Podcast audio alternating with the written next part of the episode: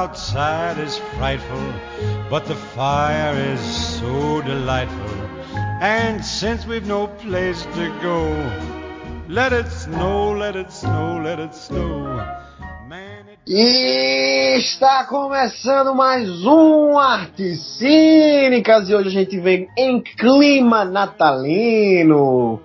Esse Artes Cínicas especial de Natal, nós vamos falar sobre aqueles filmes natalinos que nos marcaram, né? Os nossos filmes de Natal preferidos que enchem o nosso coração. Aqui comigo hoje eu tenho o Renan Ramos. Oi, Luiz. É muito bom falar de filme aliado com o meu feriado favorito, né? Com certeza a melhor época do ano para mim, que eu espero sempre. Né? Tô de férias, tem bons filmes, o clima é ótimo, então muito bom reunir filmes com esse feriado que eu gosto bastante. É uma delícia. E o, o, o aquele que compete para ser a reina preferida do Papai Noel, meu amigo Bira. Fala Luizão, fala Renan. Vamos aí falar do, de filmes, né, que combinam com o Natal. Vamos nessa. Pois é, e hoje cada um vai escolher dois filmes é, natalinos para jogar aqui na roda. E não precisa ser na, é, necessariamente com a temática do Natal, mas pode ser aquele filme de qualquer gênero que seja que se passe no Natal, né? Então espero me surpreender com as escolhas de vocês, viu, meus queridos? Sem mais delongas, vamos começar este episódio natalino maravilhoso.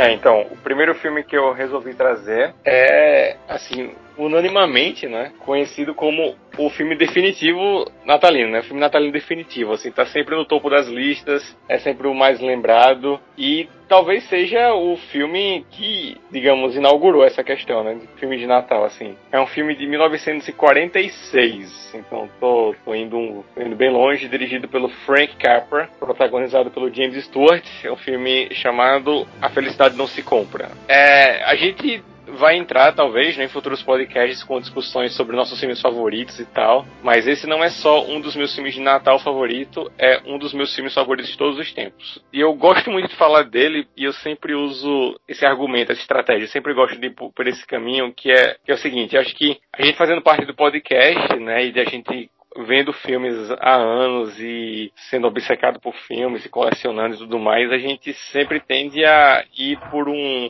uma conversa, né, e um papo bem complexo e tal, e procurar coisas e analisar e discutir, comparar e tal. E eu acho que esse filme, apesar de não se compra, ele sempre me lembra que tem uma, um ingrediente muito importante pro cinema, que é a pura e simples emoção, sabe? Então eu sempre penso muito nesse filme que não é um filme que tem uma estrutura narrativa revolucionária, não é um filme que teve um legado técnico, né? Ele não teve um, um, um aspecto da direção do filme que revolucionou, ele não, não tem a temática de filmes dos anos 40, assim, parecido com outros do Frank Capra, mas ele me, me, conquistou muito por ser simplesmente um filme muito, muito, muito emotivo. Para mim é o filme mais emocionante que eu já vi, em termos de pura emoção. E aqui realmente eu reforço é, esse lado para mim de, de cinema, de você entrar nessa história, estar tá ali assistindo e ficar simplesmente emocionado de, de te tocar mesmo. É um filme muito tocante para mim. Então esse filme, ele narra a história do George Bailey. Ele é um, é um cara de uma cidade pequena e o filme começa com as pessoas da cidade, cidadezinha pequena, que eu esqueci o nome agora, é, orando por ele. Orando por ele, que ele tá muito mal, tá muito triste, muito deprimido, pensando em suicídio e tal. E o filme mostra duas, é, na verdade três, três estrelinhas no céu, bem brilhantes, como se fossem entidades, né? como se fosse é, é, celestial, coisas celestiais mesmo, Deus tal, coisa assim. E eles estão discutindo sobre isso, né? Estão recebendo muitas orações sobre esse cara. Eles vão aí um anjo é mandado, um anjo sem asas. Né? O Clarence é mandado para conversar com o George Bailey para mostrar como a vida da cidade, não é? é? seria diferente se ele não tivesse nascido. É que o George está pensando em se matar por conta de dívidas. E aí o filme se desenrola a partir muita tem muito flashback no filme e, e aí depois toda a questão do George vendo, né, como é que seriam as coisas e esse filme me pega assim a, a cena final para mim é, é o ápice de sabe é um exemplo clássico de como o cinema pode emocionar como pode ser bonito mesmo. Então, eu sou encantado por esse filme e é, e é sempre esse argumento que eu gosto de usar. Né? É pura emoção, é puro sentimento, muito bem executado. A atuação do, do James Stewart, a música, é, para mim é tudo é um, é um tom tão certo para não ficar uma coisa melodramática, exagerada, a, a, emoção simples assim. A história é muito bem construída para ter um clímax muito emotivo no final. Eu gosto muito disso. A gente sente cada valor, cada cena parece ter um peso enquanto vai passando as cenas tristes, as cenas fortes, o humor do filme, tem um antagonista também, que é um banqueiro da cidade. Então, para mim tudo culmina naquela cena final incrível e, enfim, tô aqui falando um pouco demais, eu quero saber o que, é você acha desse filme também, Luiz. Então, esse meu primeiro filme aqui para mim é o filme de Natal e é um dos meus filmes favoritos da vida.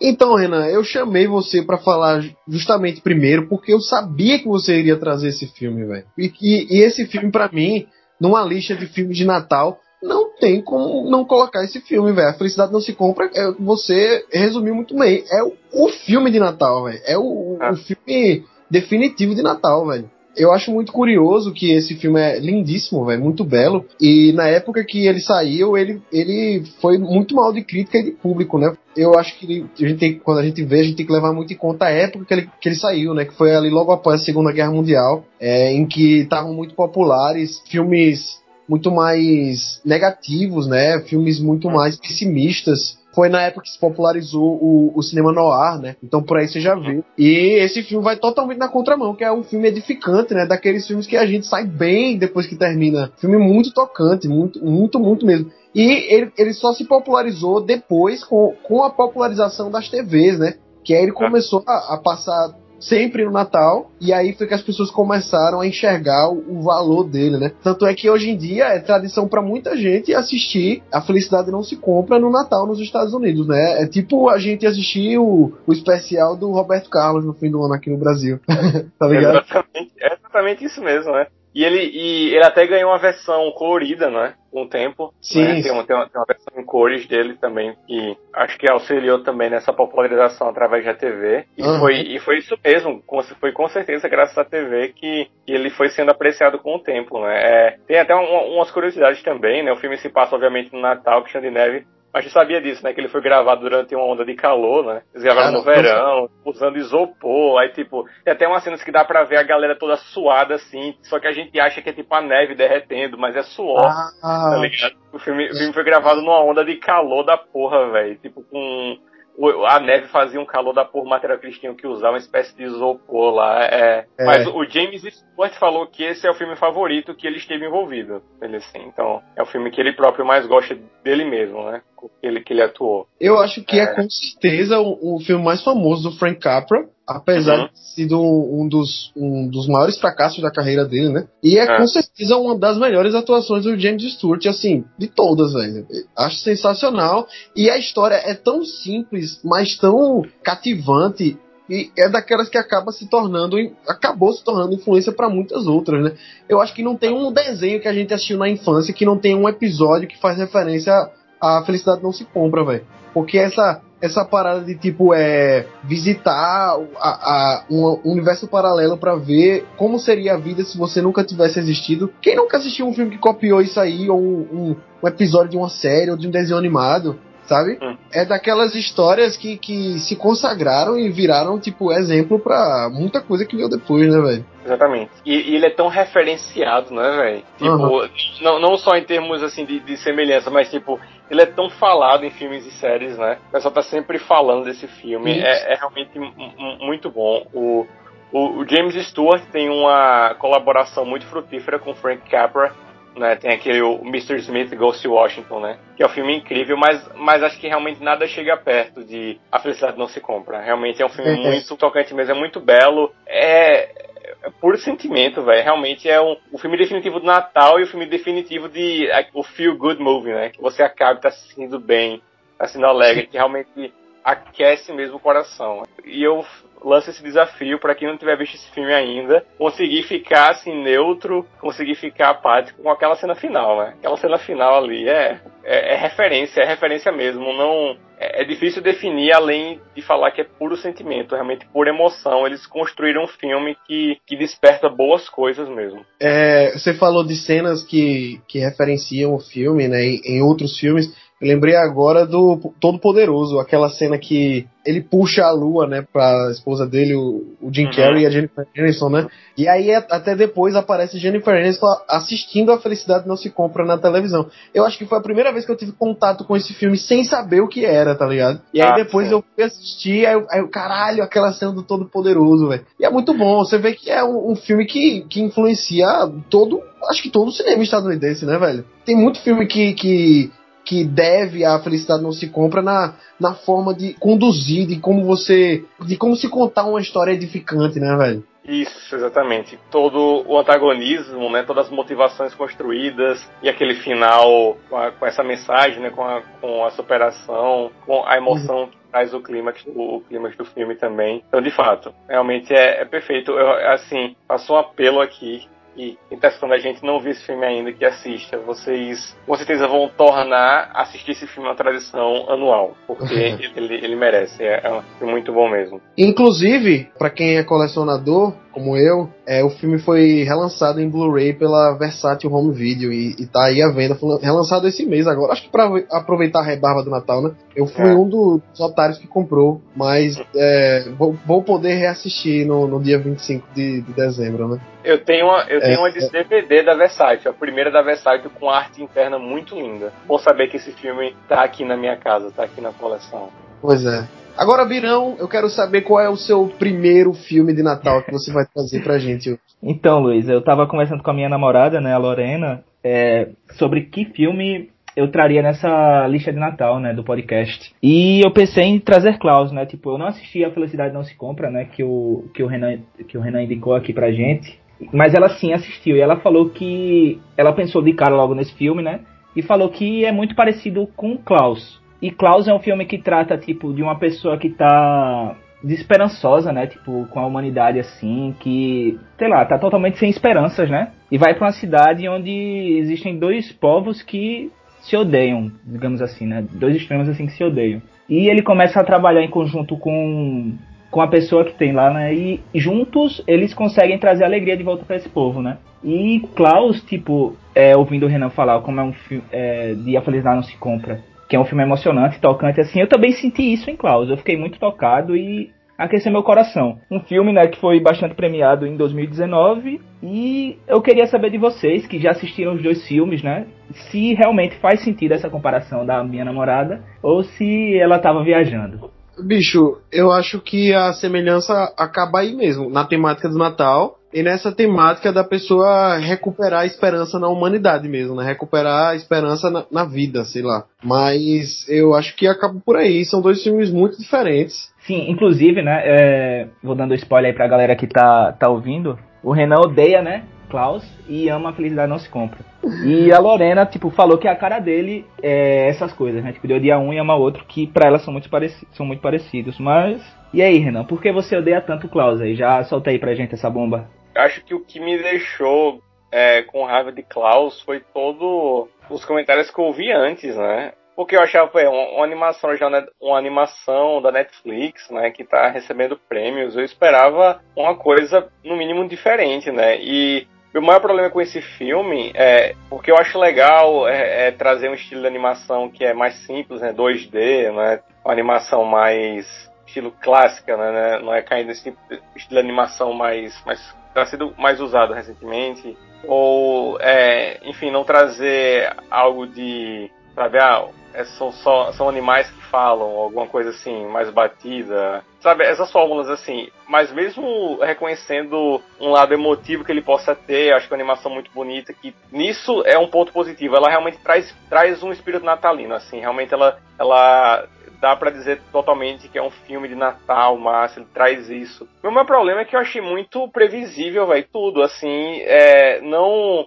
É, tirando o tema Natal, né? Tirando o tema Natal, falando da história mesmo, que é, é um cara que tá perseguindo uma motivação totalmente egoísta, assim, uma coisa mais dele mesmo, ele não quer estar onde ele tá, aí só que lá acaba redescobrindo uma coisa interessante, aí pro, na metade pro final do filme, os amigos, né, todo o interesse amoroso dele descobrem a motivação original que ele tinha, fica com raiva dele, ele tem que se redimir. Véi, é, eu, eu, achei muito batida a história, muito batida mesmo. Por isso que eu é, tenho um problema com o filme. É, reconhecer certas qualidades dele, ele tem um mérito no lado natalino mesmo, acho que ele até pertence, então, à lista de filmes de Natal. Só que não é um filme muito bom, velho. Não é um filme muito bom por isso. Acho muito previsível. Eu lembro que quando ele começou, vai, vai acontecer assim, ele vai fazer isso, vai fazer isso, vai fazer isso. E foi exatamente isso, velho. Foi exatamente o que aconteceu. Meu, meu problema é com isso. Eu acho um filme muito previsível para todo o hype que ele tava tendo, velho. Então acho que talvez meu problema não seja nem com o filme, mas com, com fãs, tipo você, que gostaram muito assim desse filme. Mas achei bem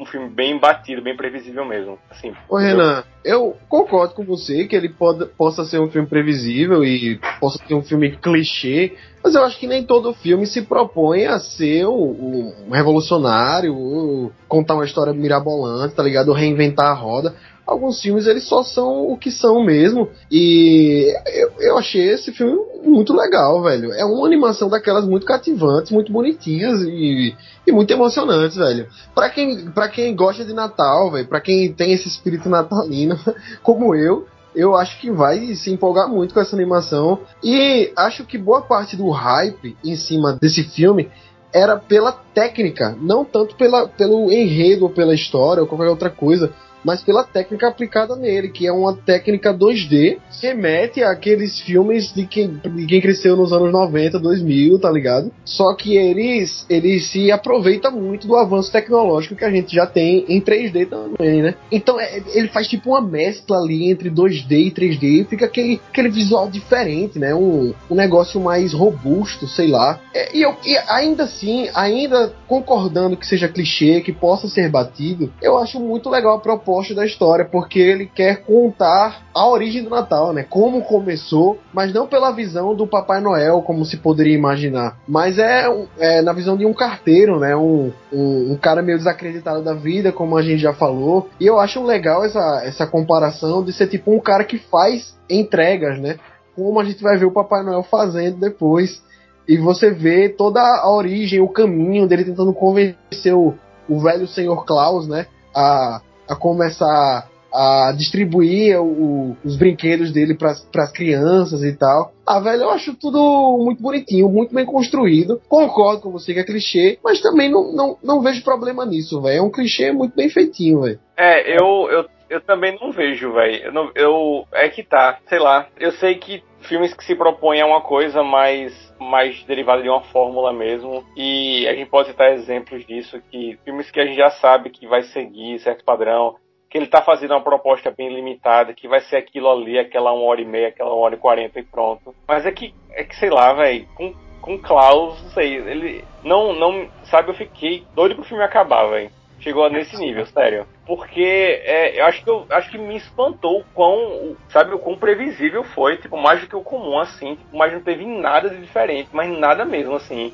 Ah, beleza, a história do Papai Noel pelo ângulo que no Papai Noel, ok. Tá, certo. Eu acho que poderia, se fosse por esse caminho, sei lá, deixar a figura do Papai Noel ser usada de outra maneira, assim, menos sei lá, menos evidente. Eu, sei lá, bicho, eu não sei, não sei. Eu, eu, eu não sei falar também, é, não é, sei expor muito esse filme, além, além do que eu já falei, que Ô, é Renan, Eu acho que nesse ano é, você não tava com seu espírito natalino a todo, todo vapor, né, velho? Tava bem. tava. Como Luiz tava... Ranzins, assim, né? Como você mesmo tava disse. Grinch ele. É, porque eu acho esse filme, tipo, sei lá, é a cara do Natal também, como você falou que a felicidade não se compra, é. Eu acho ele bem. Não, mas ele, ele, tem esse mérito, ele tem esse mérito, assim, de ser um filme de Natal. Ele, ele, ele, pega, ele pega um espírito natalino, só que é o espírito natalino que a gente já viu um bilhão de vezes em vários filmes. E ele que concorreu, né, contra Toy Story 4, por exemplo, assisti os dois né, no mesmo ano, e eu achei Klaus, em termos de técnica, como o Luiz falou, de animação e tal, não superior ao Toy Story 4, né? Mas ainda assim sendo um melhor filme no, no contexto geral, mesmo com essa história toda batida, tá ligado? Tipo, Toy Story 4, que tentou se reinventar. Klaus não tenta, tipo, essa revolução toda aí, né, de história. Tem a sua história batida, como vocês falaram, mas que no geral é bem mais fechadinho que Toy Story 4, tá ligado? Eu E- acho também. Acho mais E é. Eu É, queria destacar algumas coisas desse filme, é, uma- algumas curiosidades. É, o, ator, o ator principal que faz o, o Jasper, né, o, o personagem lá, o carteiro, o carteiro, é o Jason, Jason Schwartzman, que é um ator muito famoso por parcerias com o Wes Anderson, né? Mas eu queria destacar o ator que, que dubla o Papai Noel, né, o Klaus, que é o J.K. Simmons. J.K. Simmons com aquele vozeirão dele e, e que tá muito bom também dublando o personagem. Outra coisa é que esse foi o primeiro filme dirigido por, pelo, não por esse diretor, o, o Sérgio Pablos, que é o cara que já tinha trabalhado com animação antes. Por exemplo, ele ficou boa parte da carreira na Illumination, escreveu filmes como Meu Malvado Favorito e Pé Pequeno. E aí ele saiu da Illumination e foi fazer o Klaus na Netflix. E foi o primeiro filme que ele dirigiu. Acho que para um primeiro filme e saindo dessa leva de filmes em, em 3D, como é o, a, a tendência de hoje em dia, acho que ele se saiu muito bem. Bicho, eu não ele- sabia que era o J.K. Simmons quem fazia o Papai Noel, ó. Agora, é, não sei, acho, acho que não é, não é o tema do. Eu não vou me prolongar, não, não é o tema do podcast, é Natal, né? Mas, velho, Toy Story 4 mereceu muito o Oscar em cima dessa, desse filme aí, viu? Pelo amor de Deus, vocês estão loucos. Parece que eu tô conversando Ah. com insanos aqui, eu fico, fico, fico me Ah. sentindo, velho. Eu, eu, tô, tô, tô louco, eu sou, sou eu que devo estar louco mesmo, assim. Dizer que Klaus merecia ganhar o Oscar de Toy Story 4, pelo amor de Ô, Deus. ô Renan, tudo bem, eu acho que você é o chaveirinho aí, né, da, da franquia Toy Story, tudo bem. Falar uma merda dessa. Ei, mas, ô Renan, se a gente tá louco, muita gente tava louca também, porque o, o Klaus ganhou o Annie Awards, que é a principal, o principal prêmio de animação do mundo, velho. É, É? E é premiado pelos próprios animadores. Ah, ok, vamos lá então.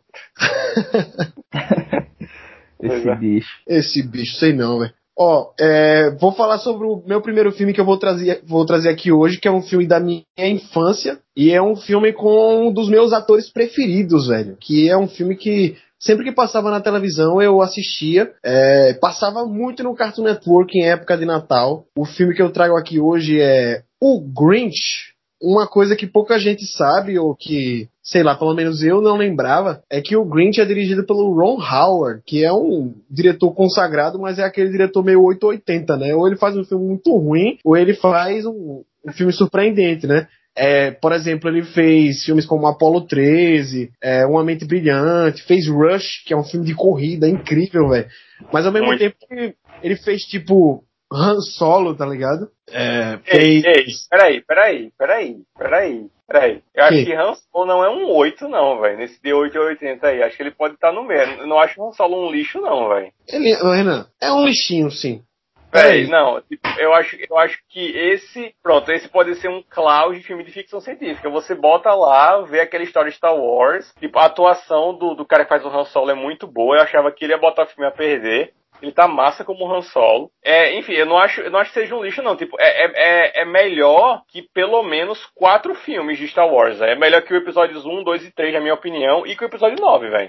Na minha opinião. Não acho, Ele é, não acho ele é não melhor acho- que o 9. Tipo, qualquer coisa é melhor que o episódio 9, tá ligado? É. Mas eu não concordo que seja melhor que um, 2 e 3. Talvez seja melhor que o segundo, que eu não. Eu realmente. Eu acho, acho que ele é melhor pela execução mesmo, velho. Assim, então, sei lá, não, eu- o, o, Ron Howard tem muita bomba mesmo, tem muito filme ruim, mas eu, eu não usaria solo não, como, como o exemplo dos piores dele não, assim. Vamos deixar o público decidir, galera. Quem acha que Han Solo é uma merda? Como... Eu acho esse filme uma, uma merda. Eu acho que. pelo de Deus. Renan, eu acho que são expectativas diferentes, sabe? Por exemplo, Klaus é um filme um pouco mais batido, mas eu não precisei ir pro cinema pra assistir ele, tá ligado? Eu vi ele no meu conforto da minha casa, na Netflix. O Han Solo é um filme que ele se propõe a ser aquele filme incrível, tá ligado? É um filme da franquia Star Wars, porra. A gente não vê sempre um filme de Star Wars, tá ligado? E aí a gente chega lá e vê um filme medíocre. Acho que é essa parada, tá ligado? É exatamente, ele é filme medíocre, pô, ele é mediano. É, por favor, todo mundo que esteja me ouvindo, eu não estou defendendo o solo como um, dos melhores da saga, como um grande filme de ficção científica, não é. Eu só não acho que ele deveria ser exemplo de um filme uma bomba do Ron Howard, entendeu? Eu não acho ele um filme abominável, horrível. Eu acho que ele é um filme desnecessário, ele não deveria ter acontecido. Tipo, não, não, não tem necessidade de um filme é, desse. E tem vários filmes de Star Wars que merecem, vários personagens de Star Wars que mereciam um filme de origem. O Han Solo não é um deles. E que se fosse fazer um filme, né, como fizeram, acho que a proposta, porque eles foram por aquele caminho de fazer uma história de origem que explica tudo, pô. O nome dele, o colete, os dados, tipo, tudo, tudo. Eu acho que poderia ser um filme de origem pegando um lado Better Call Saul, sabe? No sentido de mostrar como ele ficou aquela pessoa, tá ligado? Tipo, a história uhum. do Han Solo não ser uma tramazinha, assim. Acho que o, o filme tem, tem muitos erros aí. Ele é muito previsível. Ele não é um filme excelente em nenhuma instância mesmo. Eu só não acho ele uma abominação, entendeu? Eu não acho ele um filme ridículo, assim, horrível. Eu acho ele um filme ok. Ele é um filme ordinário, é um filme mediano, um filme nota 6. E concordo com você, ele deveria ser muito mais por ter um orçamento muito grande, por ter pessoas de qualidade na produção do filme, por ser da franquia Star Wars. Então, ele merece muitas críticas mesmo, que ele deveria ser muito mais do que ele é. É, é, é, é isso que eu tô querendo dizer. Eu queria ver como seria esse filme se ele tivesse sido dirigido pelo Phil Lord e pelo Chris Miller. Acho que seria muito melhor, velho. Mas enfim, vamos é. voltar aqui, que a gente já tá desviando demais do assunto. O assunto aqui é, é Natal, mas, Star Wars. Foi um, bom, foi um bom adendo, velho. Achei legal esse debatezinho da gente, achei legal. Ok, mas Inferno, vamos concordar que é uma merda. Inferno, é, um, Inferno é um lixo, Luiz. Então, é isso. Ron Howard tem dessa. Tem o, ele tem um filme novo da Netflix agora que é, é, Era Uma Vez um Sonho, que é com a Amy Adams e a Glenn Close, que eu não vi ainda, porque eu não tive tempo, mas a galera tá detonando também, falando que é um lixo. Então o Ron Howard é esse diretor. Ele é 880, tá ligado? Ele tem altos e baixos. Eu acho que o Grinch é um alto e bem alto mesmo, velho. Acho que é um dos melhores filmes do Ron Howard, velho. Eu amo esse filme, velho. E uma das melhores coisas do filme, acho que a gente tem que concordar aqui, quem já assistiu, é um cara chamado Jim Carrey, né, velho? Porque a performance desse cara, mesmo to, é, é, coberto completamente de maquiagem, é uma coisa incrível, velho. Ele faz o Grinch, né?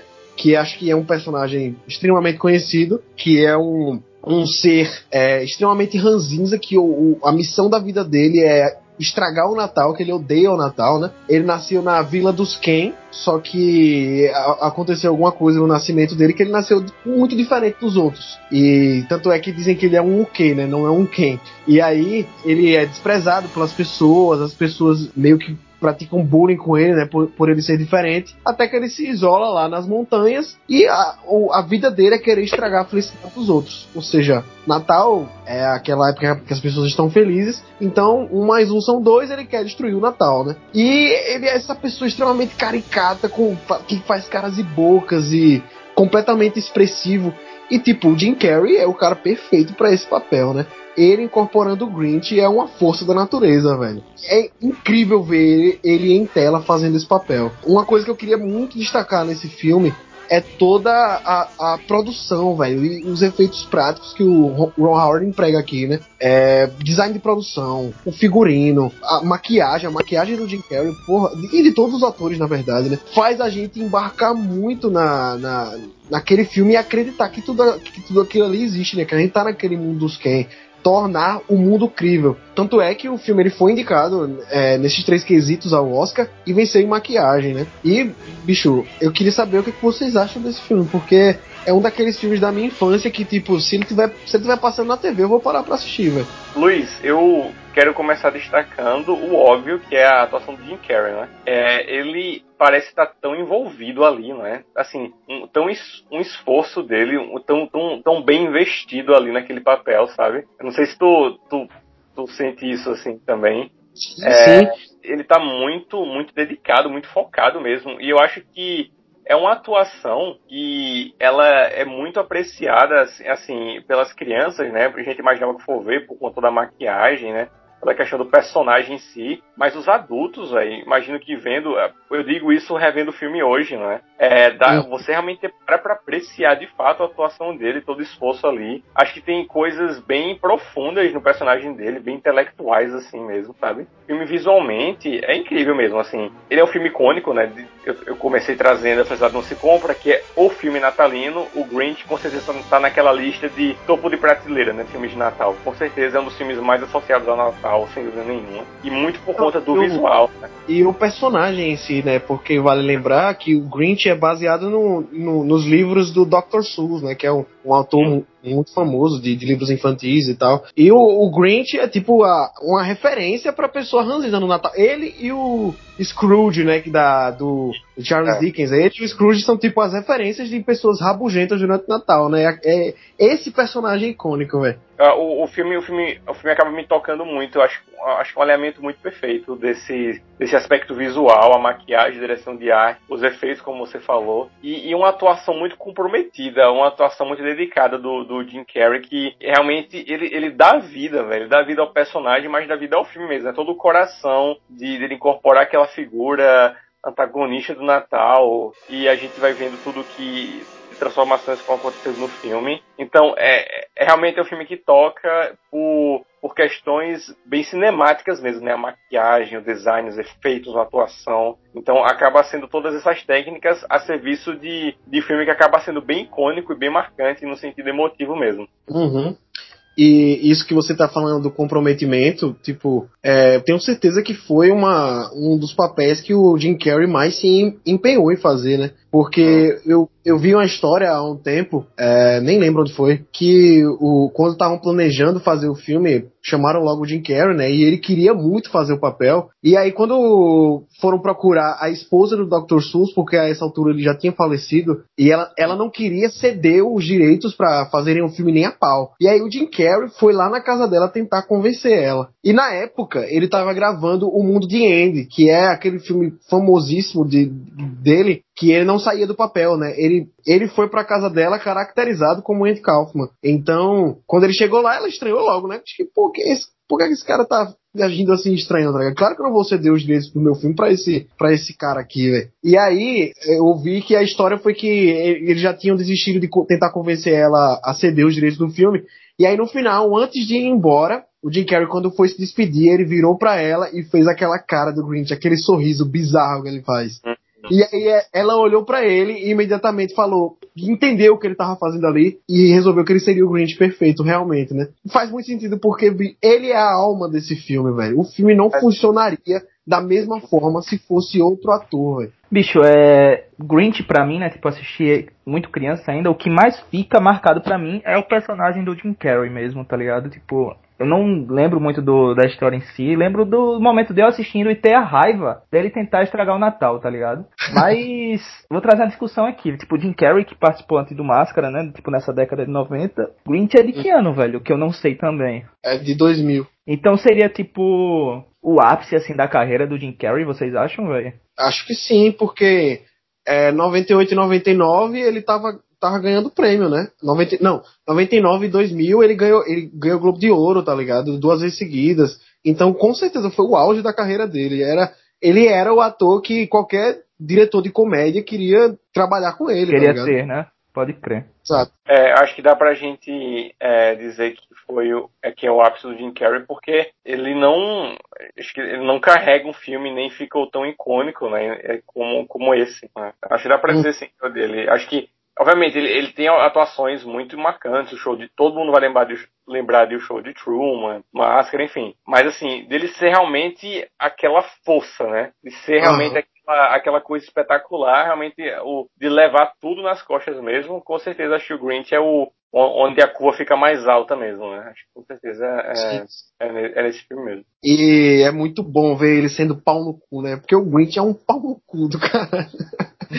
e, e, bicho, é, é o pau no cu perfeito, velho. Até na, nas horas que ele tá sendo bonzinho, ele é pau no cu, tá ligado? Eu acho incrível, velho. É, é. Uma curiosidade desse filme é que a Taylor Monson, que hoje é muito conhecida, cantora, né? Os emos aí de plantão devem saber quem é.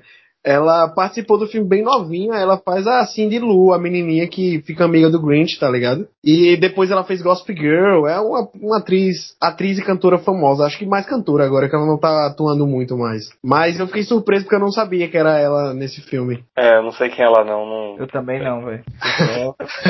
Achando massa a informação. É.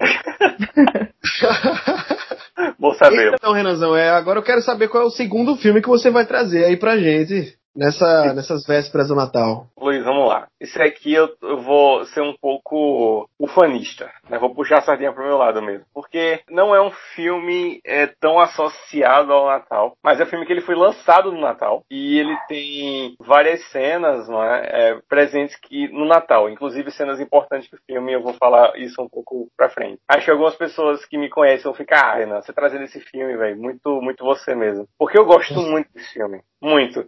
E como eu estou no clima natalino, como é Natal, eu adoro Natal, eu tô louco pro Natal esse ano, que eu quero ter férias. Esse ano foi muito exigente, muito difícil. E eu quero me sentir bem, então eu já trouxe A Felicidade Não Se Compra. E é o filme de fazer você se sentir bem. E eu vou trazer uhum. outro que quando eu saí do cinema, eu parecia que tava andando em nuvens, velho. Tava me sentindo muito bem com é realmente incrível como o filme me, me, emocionou, como é um filme que desperta coisas boas em você. Inclusive, as atrizes envolvidas no filme falaram sobre isso, que elas queriam que fosse um filme que a pessoa visse e se sentisse bem. Nossa, isso, isso me fez bem, foi, foram horas boas tal. Então, o filme que eu quero trazer é Little Women, Adoráveis Mulheres de, de, de 2019 da, da Greta Gerwig, velho. Ah, é um... desgraçado. O cara, o cara gosta de roubar, né? ele está, ele está aparecendo em listas de Natal. Então, quando eu pensei em trazer esse filme, eu fui ver se ele está aparecendo em listas como filme natalino. Ele está aparecendo. Então eu me autorizei a trazer. Por quê?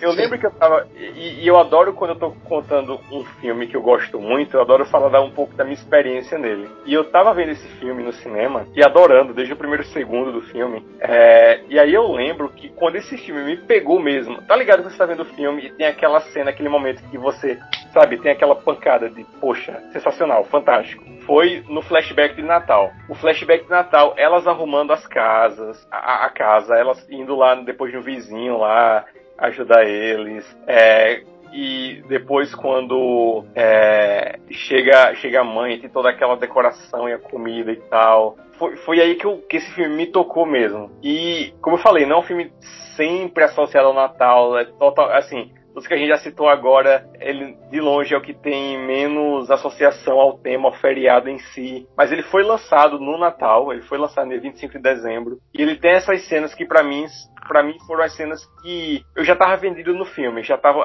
apaixonado no filme. Mas foi nesse, nesse, primeiro flashback do Natal, elas ali naquela arrumação, naquela preparação. Eu pensei muito como é na minha casa também, a gente nos preparativos, na expectativa do, da decoração, da comida, de estar ali reunido. E aí, isso para mim incorpora muito, velho, o espírito do Natal. Talvez não o, o, o, feriado em si, mas o filme traz muito o espírito, sabe? E acho que é, me comoveu muito, velho. E é um filme que eu gosto muito, você sabe, por toda a escolha narrativa que a Greta Gerwig fez de, de, de essa, essa narrativa não linear, é, trazer esses flashbacks. Acho que foi a melhor maneira de contar essa história, que já foi contada em várias outras mídias. Tem até mangá desse filme. É, já foi contado várias vezes e eu gostei muito de como foi contado dessa forma. As atuações, aí, não, é, não, adianta nem falar, né? A, a Saoirse Ronan, eu adoro a expressão que você usou pro Jim Carrey Lewis, a força da natureza. A Saoirse Ronan é uma força da natureza nesse filme. Em é todos os filmes que ela tá. É, exatamente, todos os filmes. Ela, ela é minha atriz atualmente minha atriz favorita. É, a Emma Watson tá ótima do lado dela, elas se complementam muito assim nas cenas que elas estão juntas, mas a Saoirse Ronan rouba, rouba as cenas que ela tá. O time, né, Timothée Chalamet tá ótimo também. Tem a Meryl Streep, né, tem a, a rainha das rainhas das atrizes, Laura Dern incrível. Então, eu gosto muito porque esse, filme me fez me sentir bem. Então, só para encerrar é isso. Acho que ele é um filme narrativamente brilhante. Acho, acho que a narrativa traz tudo de bom do filme, traz toda a emoção. É, é, ele consegue ser motivo porque acho que a Greta Gerwig tira tudo dele, sabe?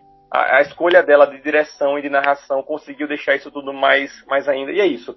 Adoro esse filme, é lindo e me fez me sentir bem. Vai, Luiz. Eu estou decepcionadíssimo com você, porque você citou aí várias atuações maravilhosas e você esqueceu da que provavelmente é a melhor atuação do filme, que é da Florence Pugh, velho. Ah, com certeza, com certeza. Eu acho a da Saoirse melhor do que a melhor que a dela, mas com certeza a dela é, é deveria ter sido mencionada junto com a da Saoirse Ronan, com certeza, com certeza. Não, é porque assim, é, ela é uma personagem que tem tudo pra gente ter ódio dela, né? Isso. E... Inclusive é o comum, né? Todo mundo costuma odiar ela, né? Exato, exato. Eu já, eu já ouvi falar sobre isso também. Não vi os outros filmes nem, nem li o livro, mas eu já vi todo mundo falando que tipo ela é uma, uma personagem odiável, né? Eu acho que tanto o, o roteiro da Greta Gerwig quanto a atuação da Florence Pugh ajudam a gente a simpatizar mais pela personagem, né? É, e eu achei, achei ela fantástica também nesse filme. A Saoirse Ronan, não tem o que dizer, tá incrível, né? Mas eu acho que a Florence Pugh, até por ser uma, uma atriz que tá surgindo aí no mainstream, né? Ela rouba a cena quando aparece, né? Concordo, concordo mesmo. É, a, digamos, as cenas memoráveis em termos de atuação, né, que a gente vê nesse filme são delas duas, né? A gente vai lembrar para sempre daquela cena a, da Saoirse Ronan falando, né, que quando ela tá falando com a Laura Dern, né, que as mulheres têm, têm alma, né, têm talento, têm inteligência, mas sua beleza, né, que a mulher é, tá para ir para fazer coisas além de se relacionar, né, além de amor, tal. Essa, essa cena é muito icônica. E a cena com a Florence também, é, a cena dela com o Timothy tá, tá muito na minha mente também, acho que são, são muito boas. Então, realmente, essa, essas duas atuações são, são as que tomam conta do filme. E acho que é, são, são dois pilares muito grandes para as cenas que realmente tocam, para as cenas que emocionam. Eu saí com um sentimento muito bom no filme. Eu lembro que saí da sessão, fui descendo as escadas, fui, enfim, indo pro carro e tal. E parecia que estava andando em nuvens mesmo. Estava encantado com o filme. Esse filme me, me conquistou de verdade. Eu ainda não, não, não, não entendo tão bem o, o clima natalino que você viu nele, mas eu sei que tá lá. É que... Véi, as cenas de Natal, pô. Até não, eu sei, pô, mas é que eu não lembrava do filme por esse aspecto, tá ligado? Pelo clima natalino. Então, tá, por isso que eu fiz questão de, de, de, de contar minha experiência no filme, porque foi na cena do Natal que é, esse filme, é, sabe, eu já, eu já tava é, totalmente encantado com ele, mas foi na cena do Natal que eu, porra, que filme Sim. foda, sabe? Foi, foi quando deu um aperto no peito, assim, ou deu aquele, aquele friozinho bom no estômago. Foi na cena do Natal. É por isso que eu trouxe. E tem meu álibi aqui, né, a minha roubadinha, que ele foi lançado no Natal, então também tem isso. É verdade, é verdade. E, velho, a Greta é, é, é foda, né, velho? Porra, eu sou fã dela desde que eu assisti Francis Ha, que é roteiro dela com direção do Noah Baumbach, né? Foi muito subestimado, né? Muito esquecido, né, esse filme. E é um filme bem muito legal e retrata muito bem essa, essa a juventude né, do, do, do século XXI agora. É, essa galera meio hipster e tal. Acho, acho um filme que é fruto da sua geração e eu tenho certeza que ele vai ser mais relembrado ao longo dos anos, tá ligado? Mas eu conheci é. ela por esse filme e virei fã, tá ligado? E quando ela começou a dirigir, aí foi que eu virei mais fã ainda, pô. É, ela... é, é o Lady Bird, pô, Lady Bird é sensacional. E esse Adoráveis Mulheres, ele mostra, ela, ela mostra uma, uma condução de, de diretora, assim, veterana, tá ligado? Controle criativo mesmo, né? Assim, ela tá, é, é realmente, dá pra ver a influência dela nos aspectos até técnicos do filme, né? Eu vi uns extras, umas coisas, tal, tipo, a maneira como ela está envolvida no figurino, a maneira como ela estava envolvida na, na, direção de arte e tal, muito bom mesmo. É, Lady Bird, para mim, você sabe também o quanto eu gosto desse filme, para mim Lady Bird tá naquela lista de filmes perfeitos, assim, de filmes nota 100, assim, filmes sem defeito, eu colocaria Lady Bird lá, e, e ela, ela, tô muito ansioso para ver o que ela vai fazer mais aí. Ela tá como atriz, né, naquele filme muito bom com a Natalie Portman, Jackie, né, aquele filme acho que é 2016, Tu lembrava disso, que ela, ela que ela atua nesse não, filme? Não, o último é. trabalho dela foi Adoráveis Mulheres? Foi. foi. foi. Eu queria relembrar um filme que ela atua também, que é um filme muito bom e que pouca gente conhece, mas que estava na Netflix recentemente, acabou ficando um pouquinho mais conhecido por causa disso, que é o Mulheres do Século XX. Incrível esse filme também. E ressoa um pouco com Adoráveis Mulheres. Indico, assistam, que a, Greta tá, tá massa nesse filme. Tem atuações incríveis aí. A Charlotte Rampling também tá muito foda nesse filme. Então, fica a indicação aí. E eu queria aproveitar, já que nós estamos nesse clima natalino, para agradecer a minha namorada, Marcela Cristine Cavalcante, que vai me dar de presente de Natal os dois filmes da Greta Gerwig em Blu-ray. Beijo, Marcelo. Vai alimentar o meu lado fanboy pela, pela Greta Gerwig. Eu, eu já tenho esses dois na minha coleção. Lady Bird e Adoráveis Mulheres. Mas você não tem Blu-ray? Não, não tenho Blu-ray, mas, é, enfim, estão aqui, né? Birão, agora eu queria continuar nosso espírito natalino aqui, né, nessa pegada, e queria que você falasse do seu próximo filme. É, então, é, não vai ter essa pegada de espírito natalino, né? Ela é bem o, o oposto do, de, do que é Klaus, né? Do que vocês falaram que a felicidade não se compra. Que é um episódio de Black Mirror, né? Que é o especial de Natal de Black Mirror. Que é White Christmas em inglês e acho que em português é só Natal. Que tem como protagonista o John Hamm, uma atriz que eu esqueci o nome e um ator que eu esqueci o nome também. Achar que a gente tá despreparado aqui, porra. Eu vou dar uma pescada aqui.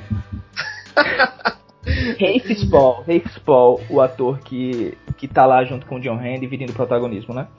É um filme. Ah. É um filme. Dá pra classificar como filme um episódio de Black Mirror? Eu acho que esse filme dá. Ele tem, ele, ele tem uma hora e treze, né? É quase uma longa-metragem já. É, então. Mas vou chamar de episódio, né? Esse episódio, esse especial de Natal do Black Mirror, conta a história, né, de desses dois protagonistas, né? Tipo, eles estão lá até então, é, não vou dar muitos spoilers, mas eles estão lá em, um, uma cabana, por assim dizer, né, compartilhando o que fez eles estarem ali, né? E começa o, o ator vivido pelo John Hanna contando que ele tinha, sei lá, como hobby uma espécie de coach, sei lá, ele dava coach de como flertar, né, em baladas e tal. E o seu trabalho em si era algo perto de ser um terapeuta, né, do século 3000, sei lá, dada a tecnologia, né? Mas, enfim, ele com toda essa habilidade, né, de o ator no caso de contar histórias, né? Que eles pegam, eles pegam muito muito gancho de uma série que eu gosto muito, que é de Mad né? Fazem piadas e tal sobre o que ele foi lá, né? E ele ser um cara que é pau no cu, quando é pra ser pau no cu, que tem toda essa, essa dupla face, né? Tipo, ou me ame ou me odeia, enfim. Aí ele tá lá, né, conquistando esse rapaz na cabana no sentido de também contar a sua história, né? E eu me perguntei, né, porra, eu reassisti recentemente para poder falar, por que porra eles fizeram especial Natal desse episódio que é tão soco no estômago, né? E o Luiz me falou de Grinch, tipo, e eu acho que é até uma referência, né? Tipo, ao final desse episódio, o que, como esse ator, né, o vivido pelo John Hamm, o, o papel dele vai ficar, tipo, como um cara que tá lá para ser odiado, né? O, o, destino que ele teve. Então, é, vocês já assistiram também White Christmas, né? Eu acho. Já. E é foda, né? Tipo, vocês trazendo um filme assim, filmes assim que realmente traz esse espírito natalino e eu vou trazer um filme que é totalmente pessimista. o contrário, né? Totalmente pessimista, mas é uma indicação porque é um filme muito bom. Black Mirror na época, né, sabia dar uma deixar você pensativo, né? Eu só trouxe também por eu gostei como você falou na época. É. Essa série tá merecendo mesmo que tá tá sofrível. É um filme, é, Black Mirror que na época sabia, tipo, te dar, te passar uma mensagem, né? E eu trouxe por, pra te passar uma mensagem também. Porque dá pra você tirar um, uma mensagem de porra, dá pra eu ser uma pessoa melhor e tal, que é uma coisa que os filmes de Natal dá pra passar, mas num, num sentido contrário, né? Tipo, porra, eu não quero ser esse cara. Agora, é, passando pelo lado do, do Rafe Spale, né? Que eu peguei a colinha aqui, que é o outro cara que tá na cabana, que ele tem uma vida desgraçada, velho. Uma vida de dar pena tudo porque ele era apaixonado demais por uma mulher, né? Que essa mulher basicamente acaba a filha dele e traz ele pra loucura, tá ligado? Que traz esse questionamento, né? Tipo, esse cara foi. Con... Ah, é foda, vou dar um spoiler aqui, mas ele foi condenado por um, uma atitude totalmente egoísta, né? Que a esposa dele no, no episódio teve, que é de, de omitir o que ela tava passando e tal, e simplesmente, se vocês são familiarizados, familiarizados com Black Mirror, né? Sabem que tem uma tecnologia de, de bloquear a pessoa, tipo, você realmente não vai ter mais contato com ela, não importa o que aconteça. Tipo. É porque, na verdade, tem a tecnologia dos olhos, né? Que as pessoas têm como se fossem mini computadores nos olhos e podem, tipo, reviver memórias, é, enfim, va variadas coisas que tinha sido é, apresentada em outro episódio anterior, só que aí nesse tem uma expansão dessa tecnologia que a, apresenta pra gente o conceito que você pode bloquear as pessoas usando essa tecnologia, né? Então, tipo, você não consegue mais ouvir o que a pessoa tá falando, não consegue mais visualizar ela, vira tipo um borrão, né? É, isso aí.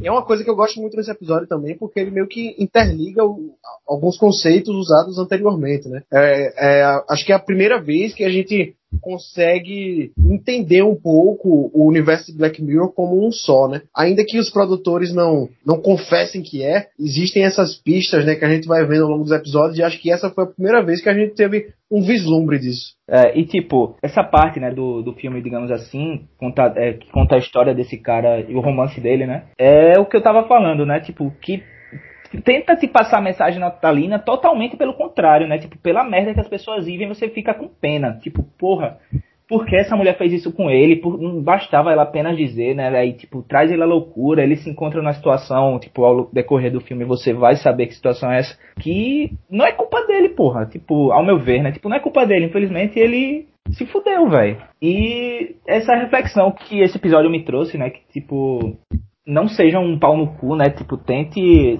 ser o mais transparente possível em algumas coisas que você tente, sei lá, esconder, mas sei lá, tente ser transparente, né? E para ter uma, uma vida assim mais tranquila, porque tipo, o que esse cara passou, velho, e o que a esposa dele passou por outro lado de esconder tanta informação dele, deve ser sufocante. Então são essas minhas considerações desse filme, que eu não sei qual a opinião de vocês sobre ele, mas eu acho que é um bom filme sim para se assistir no Natal. Tem nada mais natalino que isso não, Bira.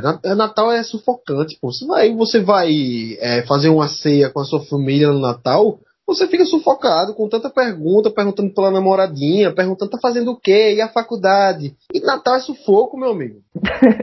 Concorda com, com o Luizão aí, ô Renan? Acho uma boa escolha, Bia, por, por mais que não seja é, do típico filme natalino de ser feliz, né, de revitalizar, não sei o que, deixar você tudo bem. Mas é porque ele é tão bom, né, ele é tão bom e se passa no Natal, então com certeza cabe aqui. Acho que eu fui muito bem executado, velho. Muito bem executado mesmo. E, tipo, Acho parando que... para pensar, a mensagem que ele passa, tipo, é, eu tenho muito essa ideia mesmo, tá ligado? Que é a do Natal, ao contrário, para você ter a ideia de ajudar as pessoas de ser mais empático, né? De ser mais humano. É isso aí. É, é, é, acho que o, o, sucesso, o sucesso desse, desse episódio do Black Mirror, desse filme, né? É a execução mesmo, como, como eles vão montando tudo, tudo tão bem, né? Começa ali naquele cenário meio desolador, aqueles na barraca vão conversando, e a gente toma aquela rasteira no final, né? É, acho, acho muito, muito bem, muito bem estruturado, muito bem montado, que era uma característica de Black Mirror mesmo nos tempos de ouro do Black Mirror, né? Quando Black Mirror era bom. É, mais uma cutucada aí, não, não podia deixar passar. É, mas eu gosto muito, eu gosto muito do, de, de, como os episódios de Black Mirror terminam, e esse em especial, sabe? Eu, eu é, gosto muito do final mesmo dele, gosto muito de, de, como chegou lá, de como foi tudo muito bem estruturado. Acho que a, a escolha de como contar, né, através desses flashbacks dessa história um do outro, é, foi muito bom muito bom mesmo. Então, eu gosto, é, é, é, acho muito bom, assim, não, ele não, não é tanto de, de você refletir, né, de buscar, de pensar a resposta, mas de sentir o impacto mesmo, né, tanto o impacto positivo, como a gente falou, né, apesar de não se compra e tudo mais, nesse caso o impacto mais duro mesmo, mais denso, mais pesado, e é o que ele traz. Eu, eu gosto bastante. Eu queria trazer aqui a curiosidade, que esse episódio foi dirigido pelo Carl Tibbets, que é um cara que não tem, não tem muitos filmes tão relevantes, expressivos, né? Mas além desse episódio de Black Mirror, ele dirigiu outro episódio que é considerado por muita gente um dos melhores, que é o White Bear, né? Que eh, vocês devem lembrar é aquele episódio que uma, uma mulher acorda e se encontra no, no lugar é, em que ela é cercada por um monte de gente que persegue ela com o celular, tá ligado? E ao longo do episódio a gente vai descobrindo o que foi que aconteceu com essa mulher. Que é outro episódio incrível. Esse episódio é foda, viu, vai? É, é foda mesmo. E, e ele também foi escrito pelo Charlie Brooker, né? Que é o criador do Black Mirror, né? Porque ele tinha criatividade para escrever episódio do Black Mirror ainda. O cara que, sei lá, falando mais da série, né? Que teve uma pegada tão. Caralho, que negócio bom, né? Que, foi, que era Black Mirror nas primeiras temporadas e realmente não. Porra, se tá faltando, né? A, a criatividade, não dá mais pra tirar o leite aí do, do que tu tirava. Passa a mão, porra, ou dá um fim nisso, né, velho? Eu, eu, acho. É porque ele é o cara que dirige a maioria. Dirige não, que escreve a maioria dos episódios, né? E eu acho que ele tem muito esse. Esse negócio mesmo de tipo, é, a bola é minha, só eu que jogo, tá ligado? E ele quer escrever tudo, velho. Mas é, seria legal se trouxesse gente nova, renovasse um pouco, né? A pegada da, da série, é, trazendo outras visões, né? Outra outra equipe criativa, não sei, velho. Ele nem precisava sair de showrunner. Ele é um bom showrunner. Eu acho Acho a série legal até, tá ligado? Mas não, não, não dá mais, pô. A fonte secou. É porque o que me incomoda é com, com mais episódios ruins, né? Com mais episódios que é, ficam. são muito. deixam muito a desejar em termos de qualidade comparado às primeiras temporadas. Eu acho Uhum. que vai perdendo, vai perdendo o legado das primeiras. É isso que me incomoda, sabe? Porque aí vai, vai enchendo a lista, vai enchendo a lista, e aí, pra, pra, pra mim, até mancha um pouco. Eu vejo muito isso em Game of Thrones, porque as últimas temporadas são lamentáveis, né? Mas em Black nem tanto por ser uma antologia, tá ligado? Posso simplesmente ter um episódio aleatório e botar pra assistir É, e vou Eu da acho, é eu acho que é triste ver, ver episódio novo de Black Mirror sendo reduzido ao que tem sido lançado, tá ligado? Não, Poxa, episódio do Black Mirror, massa, o cara bota e aquela coisa, sabe? É que os, são tão boas as três primeiras temporadas, velho. É, são tão- exatamente. Porque Black Mirror, ele, ele traz coisas pra gente pensar, sabe? Traz coisas pra gente refletir, claro, com certeza. A gente pensa na nossa realidade atual, pensa no futuro breve. Mas ele traz de uma maneira que é tão um soco no estômago que fica até difícil de pensar, tá ligado? Primeiro você tem que se acalmar um pouco, assimilar o que tá acontecendo, né? Entender o trauma e depois entrar na proposta, né, que ele te convida a pensar, porque são é tão é, é tão marcante mesmo, tão forte, né? É aqueles episódios, é uma, uma- carga muito pesada. É, não é aquela série que você vai ver vários episódios seguidos, assim, porque é difícil ver episódios seguidos dessa série. Você tem que ter. É, não, peraí, calma, né? Pelo menos assim, essa foi a minha experiência. né? Então, gosto, gosto muito das primeiras temporadas, gosto muito mesmo. Queria que ele, como o Bira falou, ou acabasse mesmo, ou desse um jeito de dar uma, um refresh nisso aí, porque eu não, nem, é- é difícil de, é difícil de terminar, né, os episódios atuais. Enfim, Eu, eu confesso que eu não consegui terminar a última temporada, tá ligado? Porque eu lembro quando comecei a assistir, né? Acho que comecei já tava. Acho que foi na primeira temporada, assim, no final já tava esse hype de Black Mirror, né? Falei, caralho, que massa, velho. Lançou a segunda, porra, que massa, velho. Lançou a terceira de novo, porra, que massa. Só que ao decorrer foi lançando as novas, velho. Tipo, o filme também, que é uma porcaria, tá ligado? O Bandersnatch de, de Black Mirror, né? E eu, é, isso, aí, porra, isso aí nem, eu nem, nem me, me dignei eu, eu ficava, bicho, massa que lançou e tal. Aí eu vi que a galera falava, ah, tem um episódio que é massa e tal. Eu tentava assistir, falei, é, beleza, massa, mas não, não tem mesmo o mesmo padrão do que, do que já foi, né?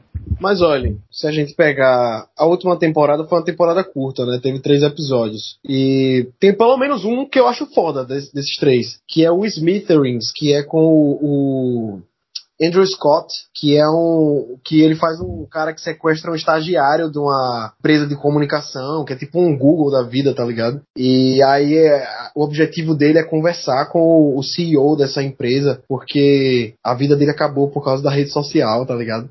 Esse episódio é muito bom, velho. É episódio de sequestro, tá ligado? O episódio todo é, é essa, essa negociação de sequestro e esse episódio é foda. Agora, se a gente for botar na balança, tem muitos episódios medíocres, né? Da- na quarta temporada. Tipo, É, a, a quarta é cheia de, de mediocridade mesmo, velho.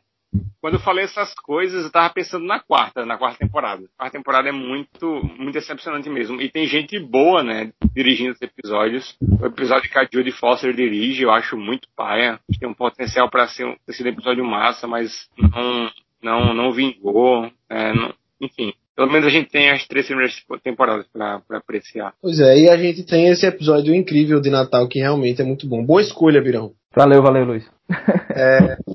Agora só falta eu, né, pra gente encerrar aqui. O filme que eu trago é um filme também muito marcante de Natal, velho. E é um, um filme relativamente recente. Não dá pra dizer que é um clássico ainda, mas acho que tem um potencial pra isso. Que é um filme que mescla uma. É, é um filme infantil, mas ele mescla uma pegada de terror com a temática natalina. E acho que muita gente já deve estar imaginando que filme é esse que eu vou trazer. E, né, e é nada mais nada menos do que O Estranho Mundo de Jack.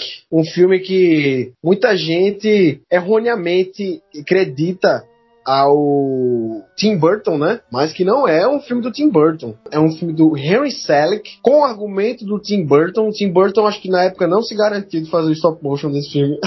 e passou pro Henry Selick, que era um cara que já tinha experiência com stop motion, né? Ele tinha feito o é, James e o Pêssego Mágico, que é aquele filme de, de sessão da tarde que eu acho muito massa, muito incrível mesmo o visual. E o, o, o Estranho Mundo Jack é daqueles filmes que a primeira vez que eu assisti eu não gostei, velho. Não entendi por que tanta gente falava desse filme e achava maravilhoso e tal. Aí no ano passado, acho que perto do Natal, não lembro certo, eu fui reassistir ele e eu achei maravilhoso, velho. As músicas são muito boas, o visual é incrível, a, o stop motion tá lindíssimo, velho. Todo esse estranhamento, né, do, do de encaixar esse mundo completamente sombrio e, e quase expressionista, né, do, do Jack no, no visual de Natal, cria um, um visual que causa estranheza e, e, e, causa também deslumbre ao mesmo tempo, sabe? Eu acho um filme muito legal, velho. E aí o que, o que é que é o, o que é que é o Estranho Mundo de Jack? O Jack, ele é um cara boa praça, né? Ele vive naquele naquele naquela dimensão dele, vamos dizer assim, que é a dimensão do Halloween, né? Eu, é, não lembro ao certo qual é o nome da cidade, mas é tipo isso, é como se fosse uma cidade onde é Halloween o ano inteiro. E ele é o, o cara mais popular do, do, lugar, né? Ele é aquele cara que todo mundo gosta e tal. Só que ele tá um pouco cansado, velho. Ele tá. Ele, ele quer curtir outro feriado, velho. Tipo, de repente uma Páscoa, um, um dia das crianças, sei lá.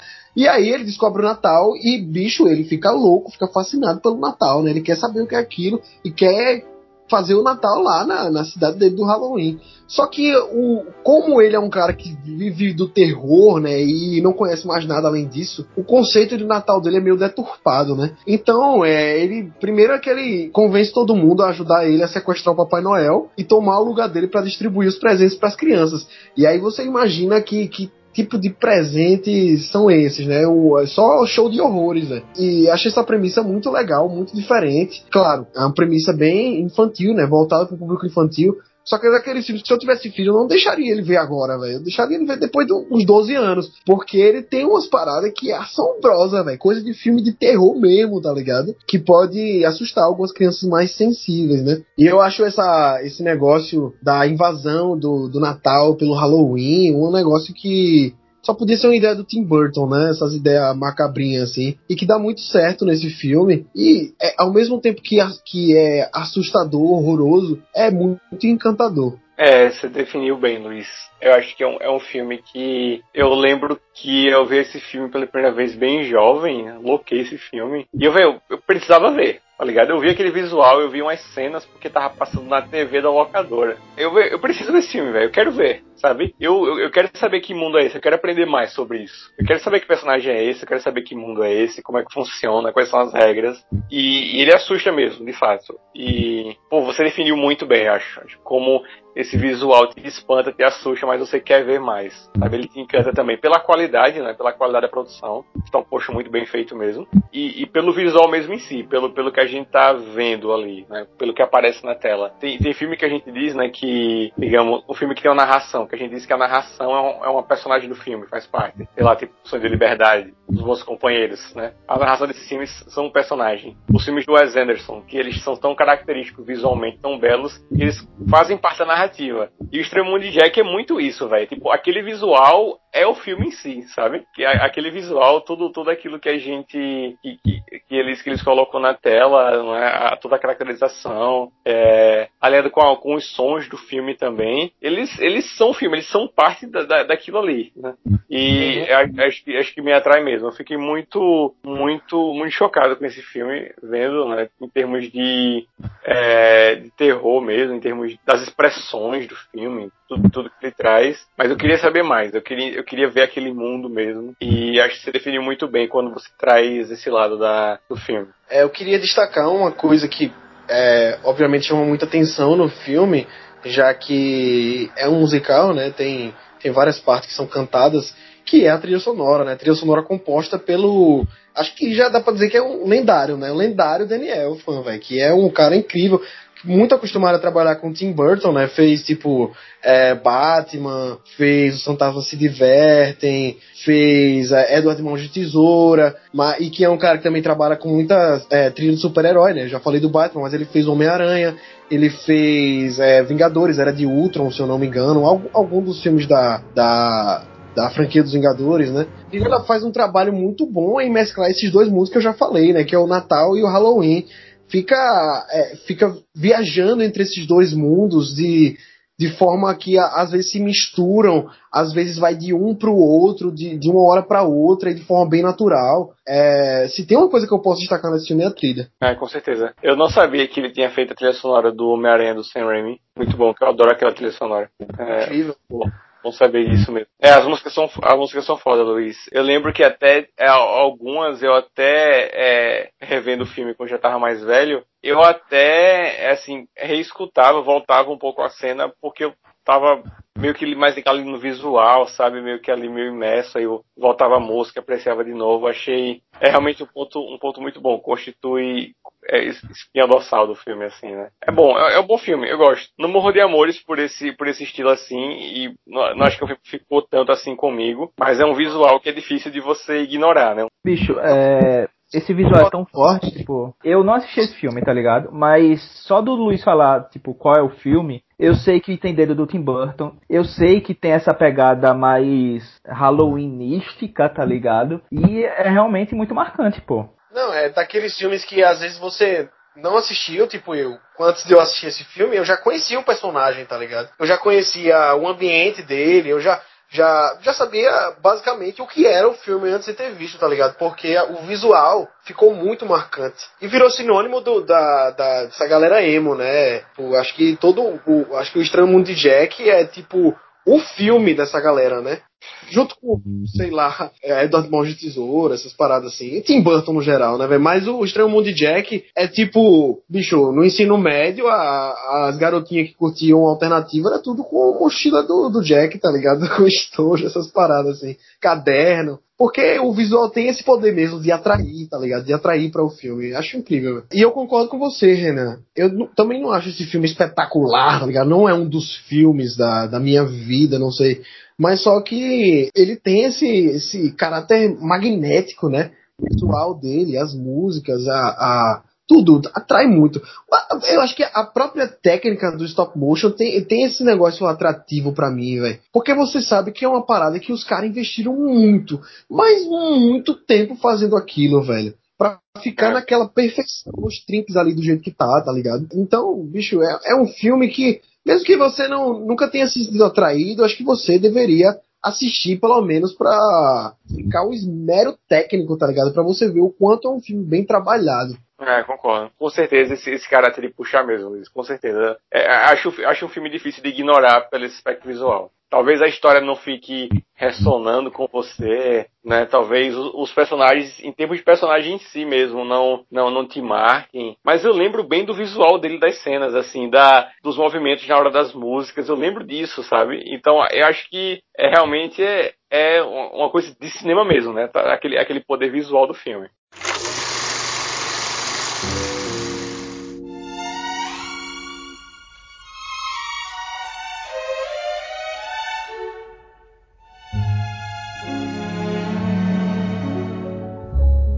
Chestnuts roasting on an open fire.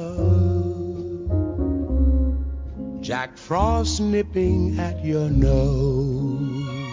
Gente, acho que estamos é, chegando ao fim desse podcast. Já mostramos para vocês os filmes aqui que, que a gente queria trazer de Natal. Espero que vocês tenham gostado. Eu queria saber se vocês já assistiram alguns desses filmes, se vocês gostam deles, se vocês discordam de alguma coisa da gente. Que filme vocês colocariam é, nessa lista? Falem com a gente lá no nosso Instagram, arroba podcast Cínicas. E também, se quiserem mandar um e-mail pra gente, podcastcínicas.gmail.com. E eu acho legal vocês seguirem a gente no Instagram, porque além de vocês ficarem por dentro de tudo daqui do podcast, decidirem algumas coisas do nosso podcast, estou fazendo umas enquetes lá de vez em quando, vocês também ficam por dentro de notícias diárias sobre o mundo do cinema, né? Então, vão lá, sigam a gente e falem com a gente, pô. Eu quero ouvir a opinião de vocês também. Antes da gente terminar, eu queria saber de vocês que outros filmes vocês colocariam aqui nessa lista, muito brevemente. Ah, com certeza esqueceram de mim, né? Com certeza.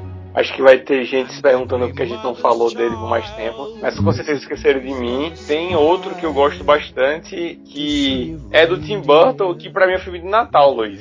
Que é o Batman Retorno.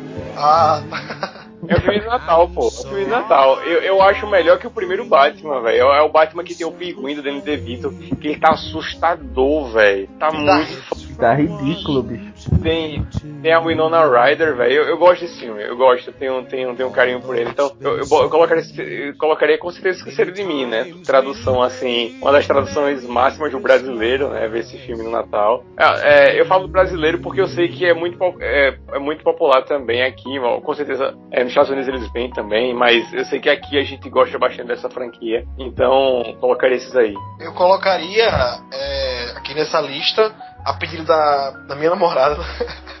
é, Simplesmente Amor, que também é um filme muito legalzinho, de, de, uma comédia romântica, né? Que tem aquela parada de, de múltiplas tramas que depois se cruzam e é muito bacaninha pra assistir no, no Natal. Cadê amorzinho com seu casal? Esse filme é muito legal, velho. Esse filme tem a Kira Knightley, tem o Andrew Lincoln. É um bom filme, eu gosto. Eu acho, eu acho uma comédia romântica que, ao contrário da maioria que é lançada hoje em dia, vale o seu tempo. É, é, é uma boa indicação da Marcele mesmo. Um filme bem legal. Faz tempo que eu não assisti a comédia romântica. E esse filme, Zena, você tava citando os atores, esse filme tem um elenco incrível, velho. Tem o Hugh Grant, tem o Liam, tem o Liam Neeson, tem a Laura Linney, tem o Bill Nye, que é um cara que faz muito filme britânico. Tem todo filme britânico esse cara tá. Tem a Emma Thompson, enfim, é Martin Freeman, é Chiwetel Ejiofor, é, é incontável o, nome, o, número de atores bons que estão nesse filme, velho. Chega a ser desleal com outros filmes de elencos bons. Mas enfim, é, fica a minha indicação Simplesmente Amor aí também. Bira, quer indicar mais algum? É, vou indicar dois. Um que todo brasileiro, né? Tipo, o filme passa todo ano e todo ano se reinventa. Que é o especial do Roberto Carlos. Tô brincando. É, mas eu vou trazer um filme que pelo menos me lembra muito Natal, né? Que é da saga Harry Potter, que é Harry Potter e a Pedra Filosofal. Eu não sei porquê, ah. acho que é, passa na época, mas me lembra. Ah, massa, gostei, gostei. E eu vou trazer é mais um. Muito, vou trazer fofo. mais um e vocês não vão me perguntar o porquê. E você vai encerrar com essa, tá, Luiz? Só encerra. Batman vs Superman. Por que, porra? Não, agora eu quero saber. Não, porra, é um nonsense mesmo. Já tem que encerrar, velho. tá bom, então, velho. É, tomara que as pessoas não sigam a sua dica. Eu só digo isso, velho. Tô brincando, Tô brincando, galera. Falou, galera. Até a próxima e um Feliz Natal. Que vocês se empanturrem muito de peru e tudo que há de bom nessa época. E assistam muitos filmes legais. Até mais. Até ano que vem.